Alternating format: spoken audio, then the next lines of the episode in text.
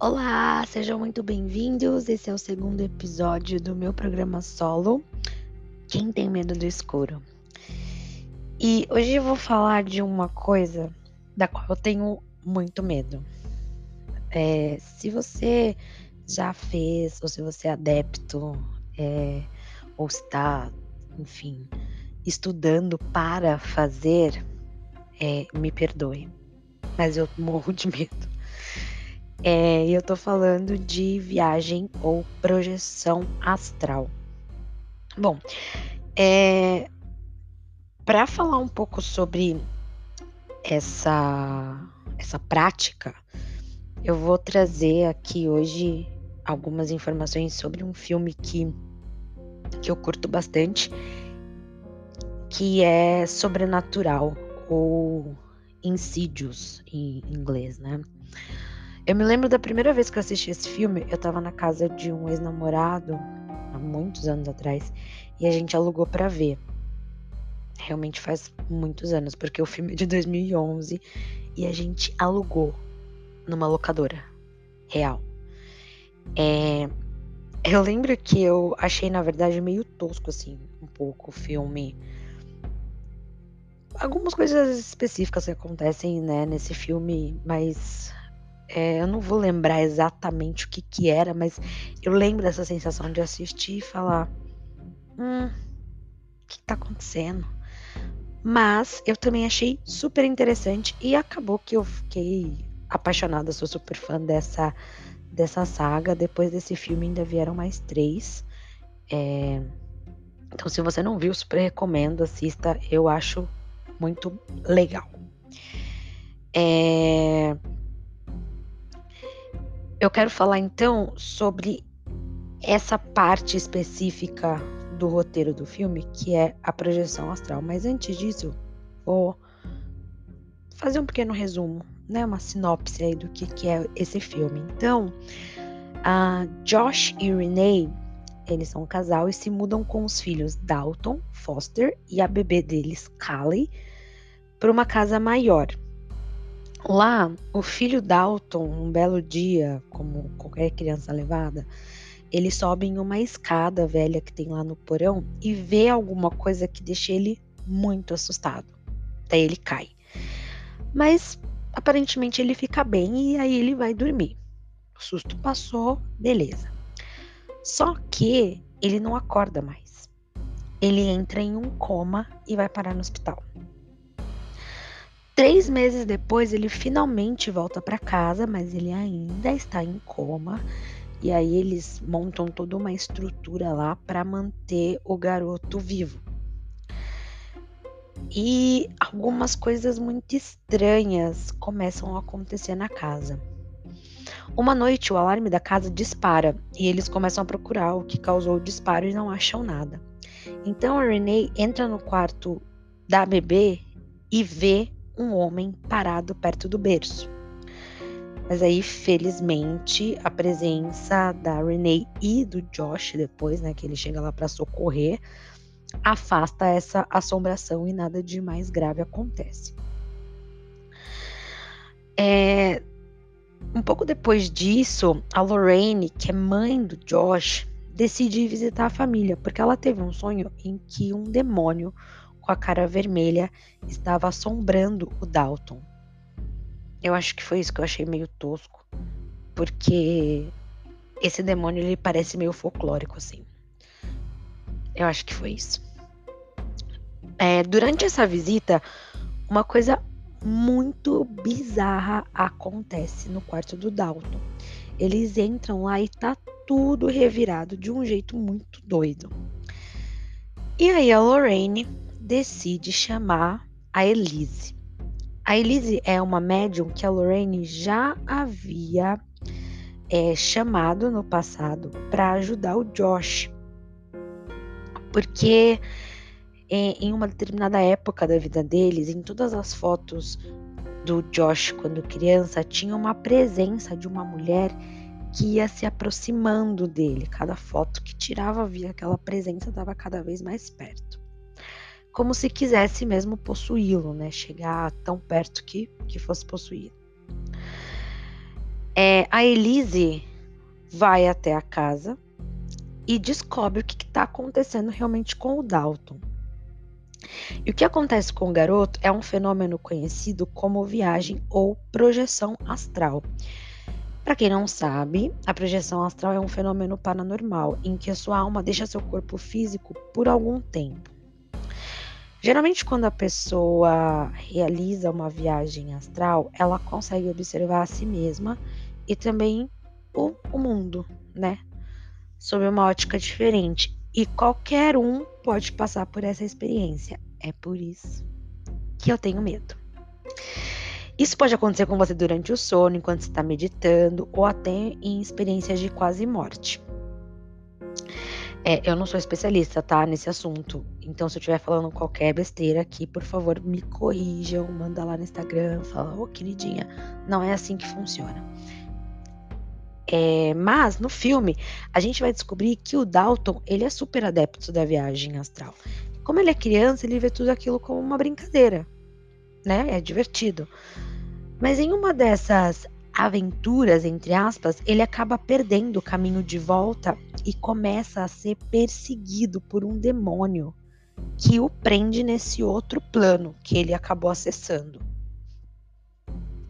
Como estamos falando de espíritos malignos ou demônios, acho que nem cabe dizer que não há uma explicação científica para isso, né? Mas os místicos que estudam projeção astral dizem que, mesmo quando estamos fazendo essa viagem, nós não perdemos o contato com o corpo físico. Essa conexão entre alma e corpo é conhecido como cordão ou fio de prata. Qualquer coisa então que aconteça com o nosso corpo físico, imediatamente nós somos tragados de volta para ele. Então, sei lá, se alguém tentar acordar a gente, ou uma janela que bate, ou o gato que pula na nossa cara, né, para pedir comida, essas coisas. Então, essa seria a função do cordão ou fio de prata, é ligar o nosso espírito, a nossa alma, ao nosso corpo físico. E aí, como o corpo do Dalton tá vazio agora, ele se torna um atrativo para esse demônio, que vai agora tentar possuí-lo. Mas o Josh, o pai da família, né, ele não acredita nessa história e manda todo mundo embora. Acaba com a festa, fala, sai fora, isso é tudo mentira, vazem. E aí o Josh vai até o quarto do Dalton e começa a olhar alguns desenhos que o filho fez, né, antes, óbvio, dele ter entrado em coma.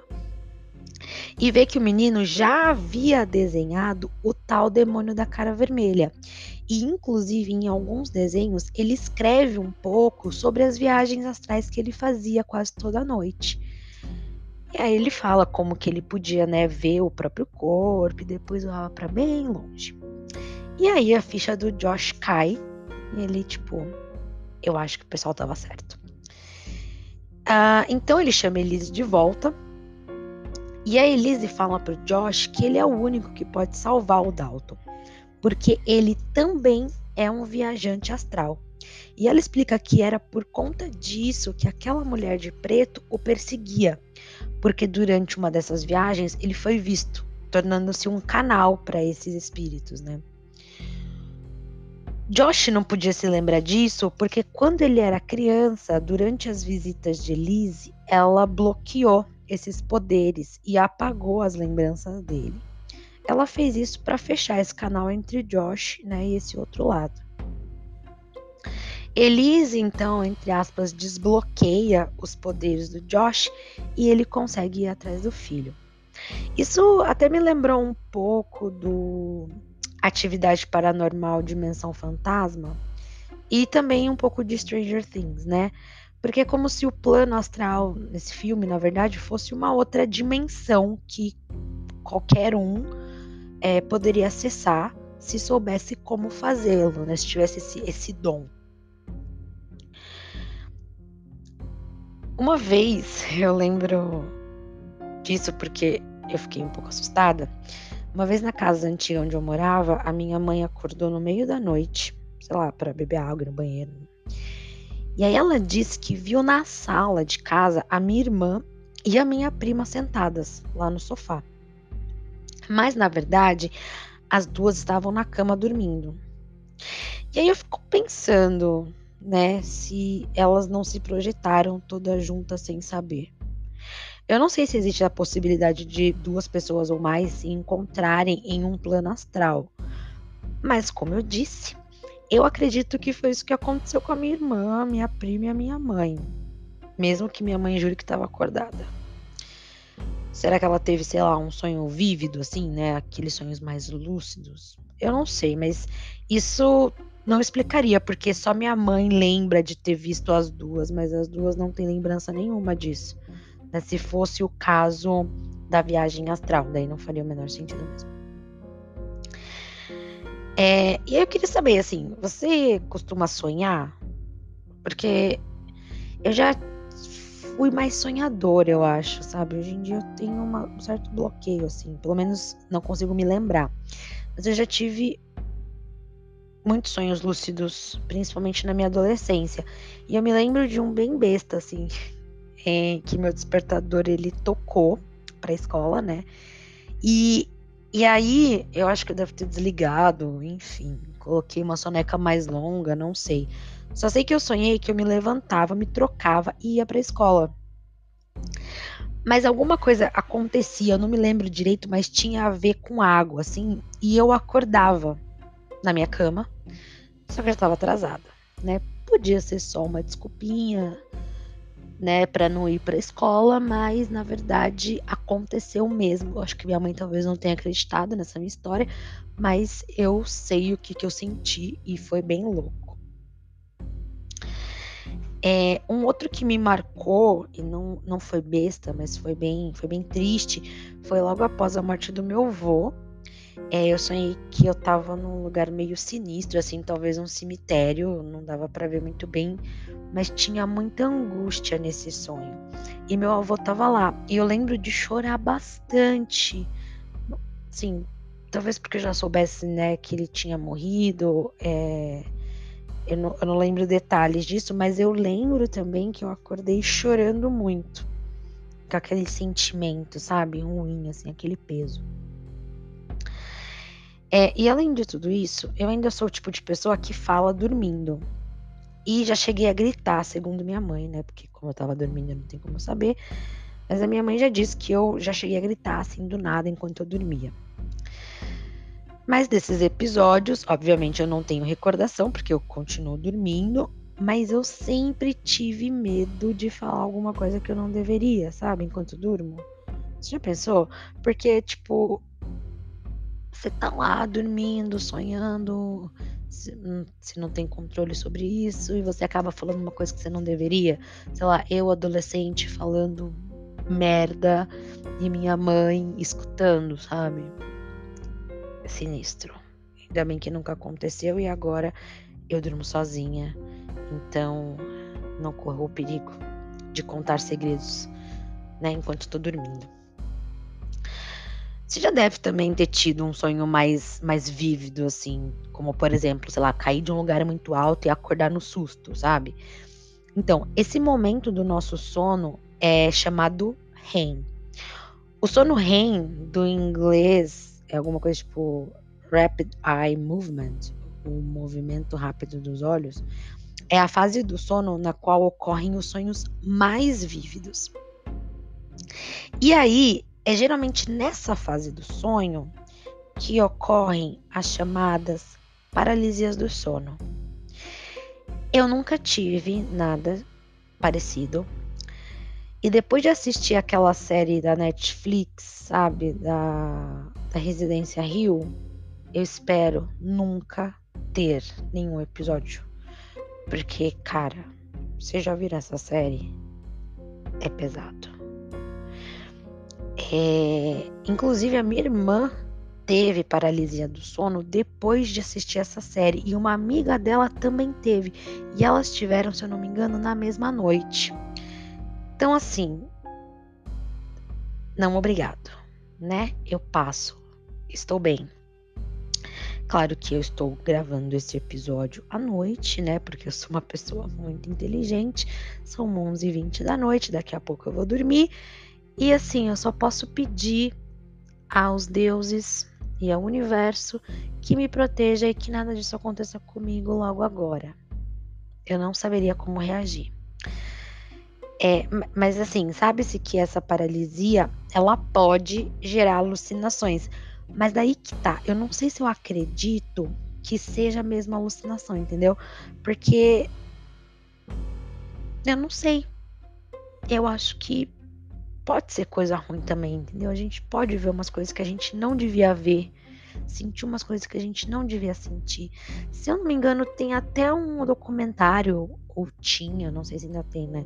Na Netflix também, que eles contam é, a história, tipo um documentário assim, né? Eles contam histórias de pessoas relatando as suas experiências com a paralisia do sono. E tem umas coisas assim, cara, muito bizarras no nível de tipo sentir, sabe? Alguém pressionando seu peito, alguém em cima de você. Tem até coisas mais bizarras ainda, que é tipo sexo com o espírito. Aí também não sei, né? Pessoa na quarentena, assim, meio carente. É, não sei. Não era o caso, né? Porque faz tempo, mas. Se você passou por isso, depois você me conta. Pode ser no privado, tá? Prometo que eu não vou espalhar para ninguém. É, mas dizem que isso acontece porque a paralisia, né? Ela vai ocorrer geralmente quando